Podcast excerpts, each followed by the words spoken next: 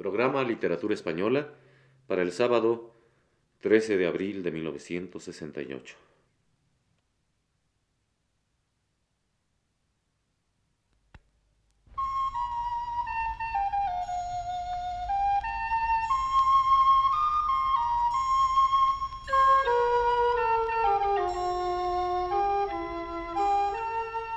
Muy buenas tardes, amable auditorio. Radio Universidad de México presenta Literatura Española, un programa a cargo del profesor Luis Ríos.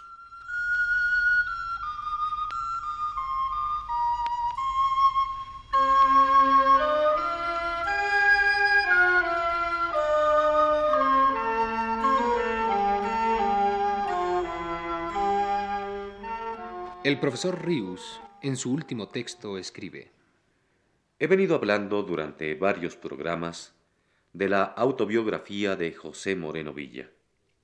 Hoy empezaré a hacerlo para seguirme ocupando de ese género en la literatura española contemporánea, de las memorias inmemoriales de Azorín. No se trata de un libro en que las memorias se ofrecen de manera directa, sino que por el contrario, el autor se vale de una pequeña ficción literaria. El autor va a hablar, dice él, de otra persona, a la que da el nombre de X. En el primer capítulo intitulado Nadie, nos presenta a ese otro al tiempo que reflexiona escépticamente sobre el género literario al que precisamente se aplica en este libro y dice,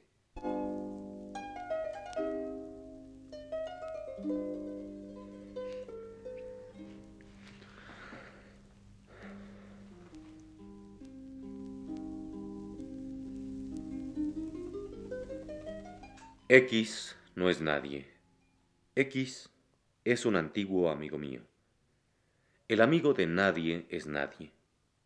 Dichos está que yo también soy nadie. No sé cómo conocí a X. Fue hace unos cincuenta años. Y en estas cuartillas, no publicables, me propongo escribir de los gestos y dichos de X. Adviértase que no trato de pergeñar una biografía no tengo preparación para el caso. Si la tuviera, no la escribiría tampoco. Por mucho color que se ponga en una vida ajena, siempre resultará incolora. Por mucho sabor que pongamos en ella, siempre será insípida. Recuerdo que X me decía que era imposible a un escritor reconstruir su propia vida. Es decir, hacer vivir con su propia esencia lo que ya pasó hace treinta o cuarenta años. Siempre en lo que se cuenta, aventuras de niño o de adolescencia, se pone la sensibilidad actual. Nada más ridículo, por tanto, que ser viejos y niños al mismo tiempo. El río no corre el mismo dos veces. El río que ahora vemos no es el que vimos antaño. La vida no se torna a vivir. Lo que antes quisimos, no podemos creerlo ahora con el mismo amor. No escribiré una biografía. Imposibles las autobiografías y más imposibles las biografías. No quiero más que acervar, sin orden, lo que vi en X y lo que escuché de sus labios. Será pues mi libro una de esas anas que en otras partes se estilaban tanto, menagiana, sorbierana, escaligerana. En suma, trozos más o menos coherentes de una personalidad. Al comenzar mi tarea, me asalta un escrúpulo. No sé si respetar el tiempo o no respetarlo. Para mí y para muchos, no hay ni presente ni futuro, ni pasado. Todo es presente. Y si todo es presente, ¿por qué voy yo a guardar un orden sucesorio que en realidad no existe?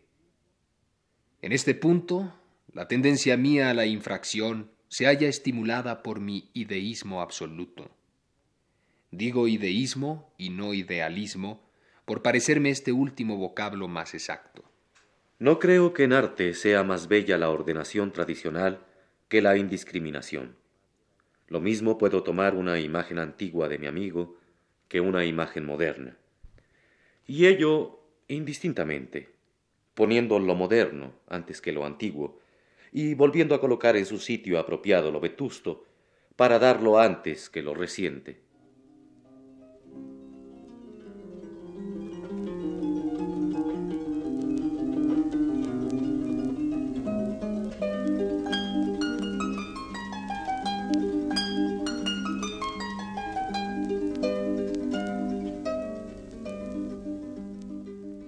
Y así como el tiempo, el concepto de realidad que Azorín tiene viene a proponerle algún problema al escritor al iniciar su obra.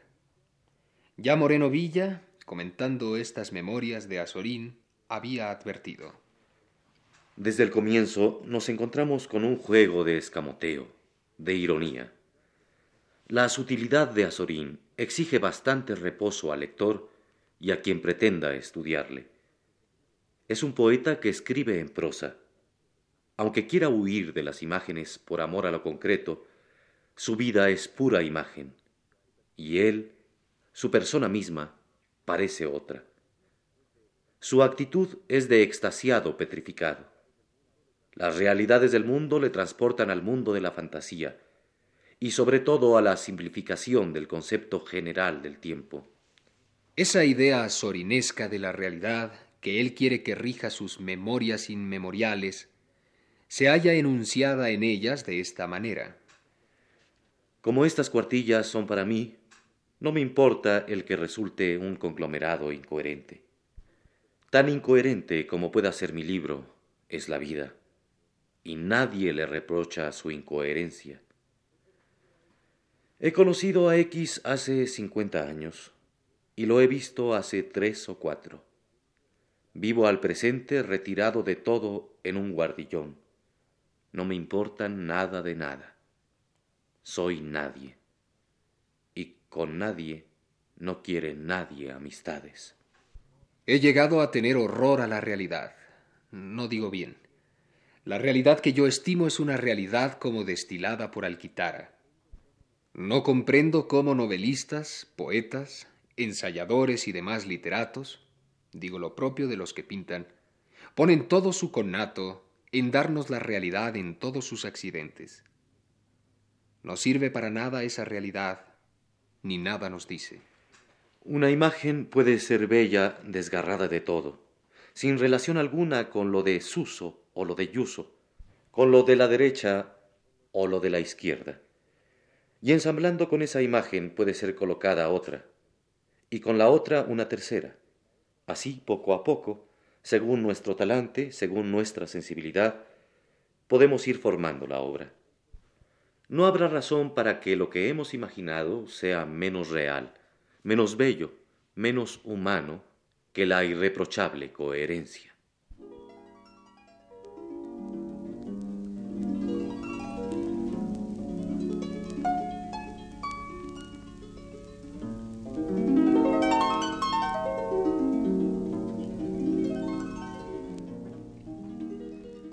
Las palabras de Azorín son inquietantes. La frontera de la realidad con la irrealidad es en efecto sutil, imprecisa. El escritor que quiere situarse en esa frontera para desde ella crear su obra, necesita tener junto a una conciencia muy clara de su situación, una inconsciencia mágicamente iluminada, o por decirlo a la manera de los románticos, un rapto de maravillosa inspiración. ¿Han tenido estas memorias de Azorín ese nacimiento obligadamente inspirado?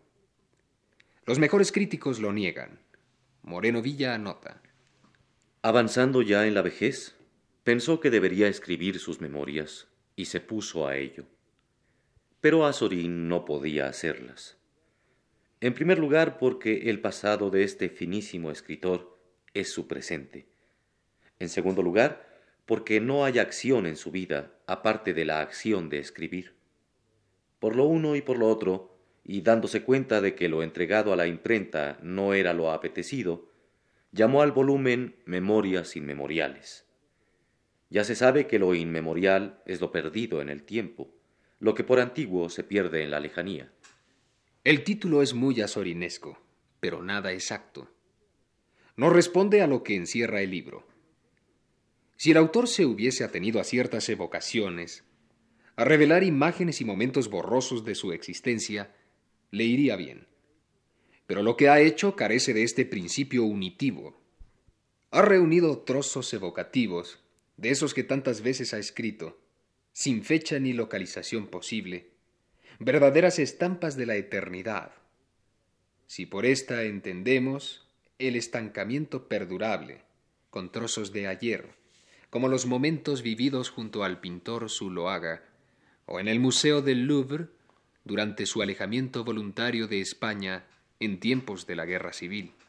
Azorín tal vez no tuvo, como supone Morenovilla, un sentimiento de frustración literaria cuando dio sus memorias a la imprenta.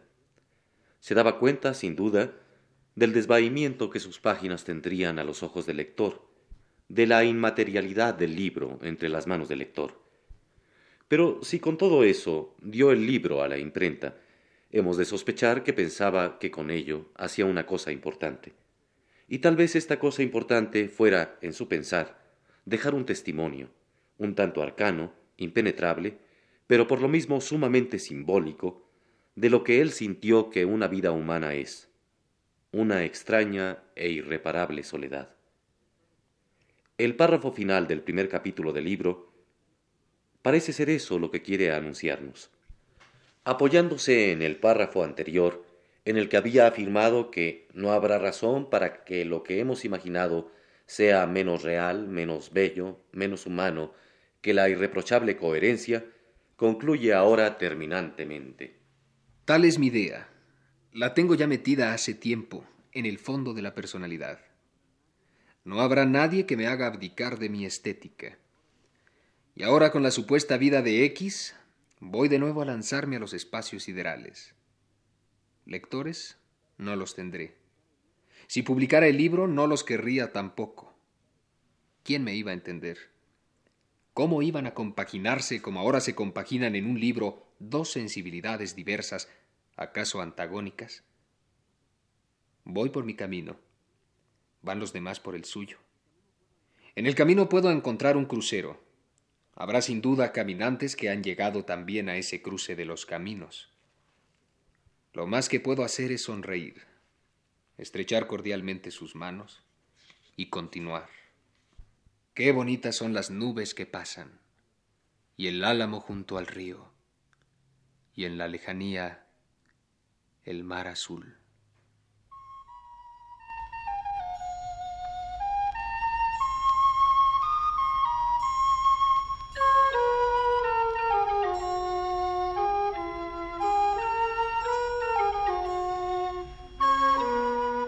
Radio Universidad presentó Literatura Española un programa a cargo del profesor Luis Ríos.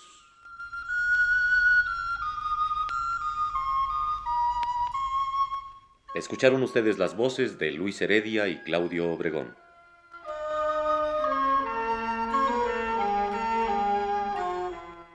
Operó Arturo Garro.